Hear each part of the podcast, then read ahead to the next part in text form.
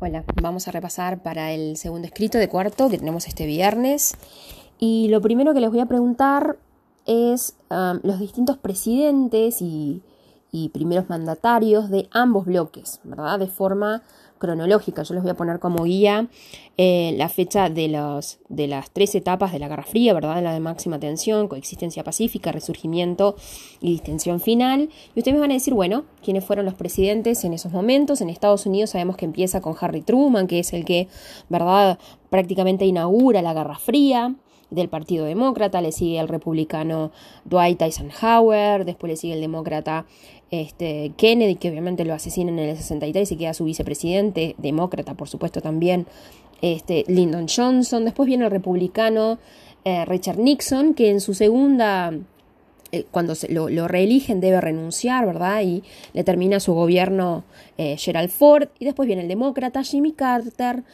Y después, eh, ya terminando la Guerra Fría, es Ronald Reagan del Partido Republicano, ¿verdad? Quien recrudece. Y del otro lado es mucho más fácil. Eh, ya en la Guerra Fría comienza con Stalin el poder hasta que muere en el 53. Después viene, ¿verdad? Nikita Khrushchev. Después viene Brezhnev. Después hay unos tres que no interesan porque es una, son gente que muere en el gobierno. Y el gobierno sí de Gorbachev, ¿verdad? Que con él va a venir las grandes, las grandes modificaciones y el fin de la Unión Soviética. ¿Sí? Así que me lo van a poner de forma ordenada. Después em, les voy a pedir que me describan la famosa American Way of Life, ¿verdad? El estilo de vida americano, que quiero que me describan la sociedad norteamericana en cuanto a la economía, ¿verdad? Estamos hablando de esa economía de consumo, em, una sociedad eh, en la importancia de mostrarse opulenta, una sociedad de masas, ¿verdad? Que todos puedan alcanzar a consumir, la importancia de, del desarrollo de las industrias, ¿verdad? Em, la importancia de los electrodomésticos, de la moda, eh, etcétera. Y una sociedad también que al finalizar la Segunda Guerra Mundial hay un baby boom, ¿verdad? Donde hay tres, cuatro familias por, por, por niños por familia, em, la importancia de los trabajos, ¿verdad? Empiezan a, dividirse entre los trabajos de cuello blanco y los de cuello azul, ¿verdad? Los cuello azul serían los obreros. Eh, da esa sensación de que, de que todo em, americano con esfuerzo puede enriquecerse, la máxima Em, el máximo sueño es poder enriquecerse a través del trabajo duro, ¿sí? Em, y también los problemas que trae una, una, década del 50 y 60 que tienen grandes problemas, ¿verdad? Como vimos en clase, de racismo. Eh, empieza toda la lucha por la ley de derechos civiles, que lo empieza, em, la ley empieza a ponerla mm, Kennedy, ¿verdad? Y Lyndon, Johnson es quien después la promulga. Eh, eh, o sea, hay una cultura de discriminación importante, por eso aparece Martin Luther King, Malcolm X, aparecen este, el, Black Power, ¿verdad? Em, o sea que por debajo de esa sociedad que se moderniza, que crece enormemente, no solamente por el baby boom de los 50, sino también por la inmigración enorme que, que surge, porque el crecimiento luego va a reducirse en la década del 60, la cantidad de hijos por familia, pero viene todo ese aluvión eh, de, inmigración y, también un crecimiento vegetativo de la población, ¿verdad? Disminuye la mortalidad y sube un poco más la natalidad. Y culturalmente, bueno, ¿verdad? Em, esa rebeldía juvenil, en los 60 aparecen los hippies, ¿verdad? Eh, asociar la lucha por la paz, la, em, la, libertad de consumir drogas, del sexo libre, etcétera, ¿verdad? El rock, los, el, cine de Hollywood como marcando pautas sociales y culturales también, ¿verdad? Em, ese tipo de cosas quiero que, queden claras. No tienen por qué desarrollarlo enormemente, pero sí que quede completo, ¿sí? Después vamos a ir con el gobierno de Nikita Khrushchev. Y sobre todo, no, ¿Cuál fue su relación con Occidente? Con Occidente, ¿verdad? Sabemos que Nikita, Khrushchev es el gobernante durante la coexistencia pacífica. Vimos nosotros que que viaja a los Estados Unidos, donde ahí se enamora del plan que tenían para, para, ¿verdad? para la producción de, de trigo que la intenta hacer en, en, la Unión Soviética y fracasa, pero hay encuentros con Occidente, eh, hacen planes para desarmarse, pero después a la misma vez están los grandes conflictos como puede ser la creación del, física del muro de Berlín y la crisis de los misiles de Cuba, ¿verdad? E internamente es un hombre que comienza con la desestalinización, ¿verdad? Sacar toda esa política que durante años había llevado adelante Stalin, sacar sus dogmas, sacar sus retratos, eh, sacar em, eh, terminar con esa política de exterminio al oponente. Bueno, era como que internamente Nikita Khrushchev significaba una apertura, un cambio importante, pero eh, empezó a recibir críticas también, ¿verdad? Toda la cantidad de dinero este, puesta para la, mm, carrera espacial, que sin ninguna duda eh, la Unión Soviética le saca años de ventaja a Estados Unidos, el fracaso de la campaña del trigo, la necesidad urgente de producir más alimentos que fracasa. Entonces empiezan a aparecer los primeros, las primeras em, em, quejas hacia su gobierno y empiezan nuevamente desapariciones, ejecuciones y por lo tanto se le empieza a acusar de lo mismo que a Stalin y por lo tanto hacen un complot y se termina con su gobierno. ¿Sí? O sea, mostrando esos pantallazos principales de cuál es su relación con Occidente y qué sucede internamente, con eso ya es suficiente.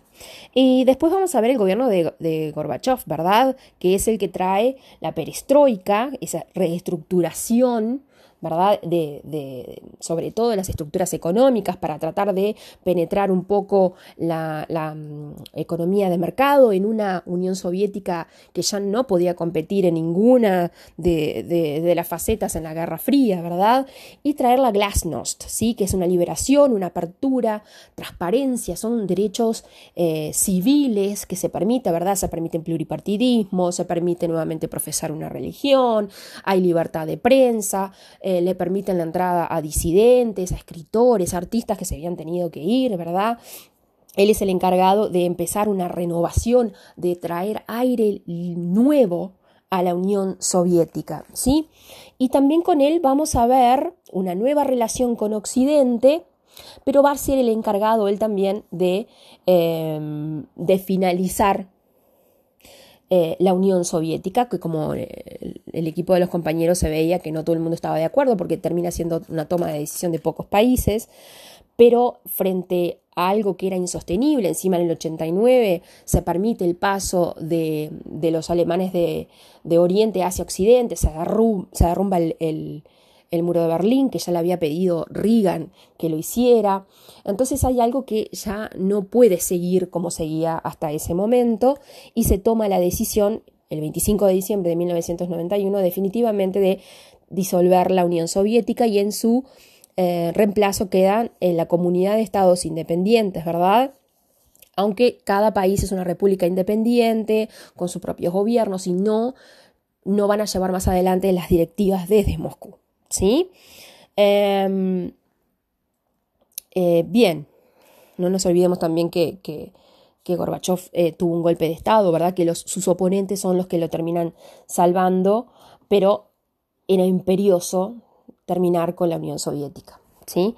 Em, después yo les voy a poner dos imágenes muy obvias sobre el pop art y el realismo socialista, ¿verdad? El arte típico de la década 60 en, en Estados Unidos, que era se podría decir que una especie de crítica o una especie de visualización de la sociedad de ese tipo, consumista, rápida, que no hay, no hay, o sea, la tecnología dispuesta a las familias que no tienen tiempo para estar en su casa, para cocinar, pero también son productos de consumición masiva y de producción masiva, ¿verdad? Y del otro lado tenemos el realismo socialista, que son escenas idílicas de gente en el campo, de obreros, de mujeres trabajando o de líderes eh, políticos como diosas, ¿verdad? Que su función no es crítica jamás, al contrario, es pedagógica, es enseñarle al proletario y a la población en general qué es lo que está bien, qué es lo que está mal, la prohibición de disentir, la prohibición de pensar diferente, la prohibición hasta de hacer un arte diferente que no fuera de acuerdo a lo que precisaba el Estado para poder transmitirle a la población. Después vamos con el surgimiento del muro de Berlín, es decir, me van a decir cómo la Segunda Guerra Mundial terminó con una Alemania dividida eh, entre los cuatro grandes ganadores y lo mismo Berlín, que estaba sobre territorio soviético. y cómo las potencias occidentales deciden formar un país independiente, la República Federal Alemana, y terminan haciendo lo mismo los comunistas. Y, los comunistas al ver que la, gente, la población del Oriente se pasa a Occidente, decide con alambres de púa y unos, em, eh, unas casillas de, vigilancia, eh, impedir el paso eh, de forma fácil hacia el lado occidental. Tanto que se acuerdan los, el provisionamiento por parte de Estados Unidos este, para, para, para, que la gente en el, los puente, el puente aéreo que le tiraba comida y medicinas y hasta dulces a los niños, ¿verdad? Em, pero después viene la siguiente, esa, situación no deja de cambiarse, Estados Unidos le pone mucha plata a la República Federal para que sea muy diferente a la oriental, donde se vive muchísimo mejor en la zona capitalista, entonces em, para evitar ese problema en el 61 se construye el muro con puestos de chequeo, con alambres de púa, bueno, nosotros vimos aquel video con todas las vigilancias, ¿verdad? Para impedir el paso de ninguna persona y si al hacerlo solamente se podían hacer en lugares muy específicos y estratégicos y con mucha burocracia, con mucho papeleo. Eh, y sabemos cómo es su final. El final tiene que ver con Gorbachev, ¿verdad? Cuando ingresa y esa apertura que empieza a haber en el país, porque era inevitable de que la Unión Soviética no podía eh, ser firme, porque no nos olvidemos, el muro lo construye la Unión Soviética, ¿verdad? Eh, entonces se toma la decisión de permitir, ¿se acuerdan que fue un día una cosa muy confusa porque eh, el gobierno la, soviético eh, iba a permitir pasar libremente de un lado al otro y no tenían ni idea a partir de cuándo y la gente lo tomó de forma literal y empezó a cruzar y ellos mismos empezaron a derrumbar el muro. O sea que les voy a preguntar cómo surge el muro de Berlín, esa división que después en el 61 se construye físicamente y su final, ¿sí? la importancia de Gorbachev para finalizar el muro. Después vamos a la guerra de Corea. Con la guerra de Corea sabemos que Corea fue, que está en Asia, sabemos que fue invadida por Japón y bueno, después de la guerra se, la, la ONU dice hay que evacuar a todos los japoneses que están ahí, entonces en el paralelo 38 los soviéticos los sacan hacia el norte y los norteamericanos hacia el sur. Pero también sabemos que se pretendían hacer elecciones libres y los coreanos del sur terminan haciendo un país diferente la República Democrática y Popular, y los otros terminan haciendo lo mismo. Los del sur, capitaneados por Estados Unidos, terminan haciendo la República de Corea. Yo le voy a preguntar cuál fue el cambio principal que hubo en la región, que es el nacimiento de la China comunista en el 49, ¿verdad? Que ahí cambia eh, la fuerza soviética, porque no solamente estaba la Unión Soviética, sino que ahora aparecía China comunista. Entonces ahí le va a dar más fuerza a Corea del Norte para tomar el sur. Y lo hace, invade.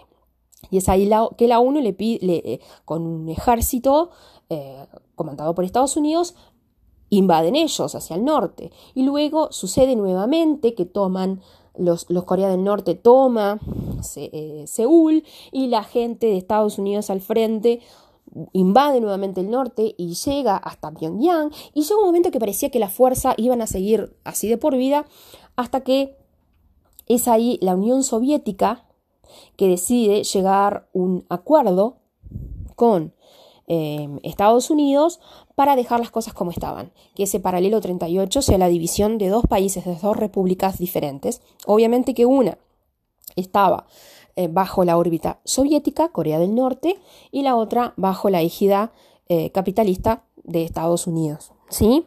Em, por lo tanto, les voy a preguntar eso la importancia del paralelo 38, el gran cambio que significó la aparición de la China comunista y el respaldo enorme que le dio a Corea del Norte para las siguientes invasiones. Y bueno, la resolución del conflicto también los voy a pedir, ¿verdad? Ya ahí interviniendo la Unión Soviética y llevando a cabo la absoluta división de esas dos Coreas que hasta hoy perduran, ¿verdad? Hasta hoy esas dos Coreas, por más que el año pasado parecía un acercamiento y siempre vuela en el aire la posibilidad de una reunificación, en la actualidad sigue siendo eh, una muestra más de lo que ha sucedido en, en la Guerra Fría y repercute hasta hoy. Bueno, estudien mucho. Chao.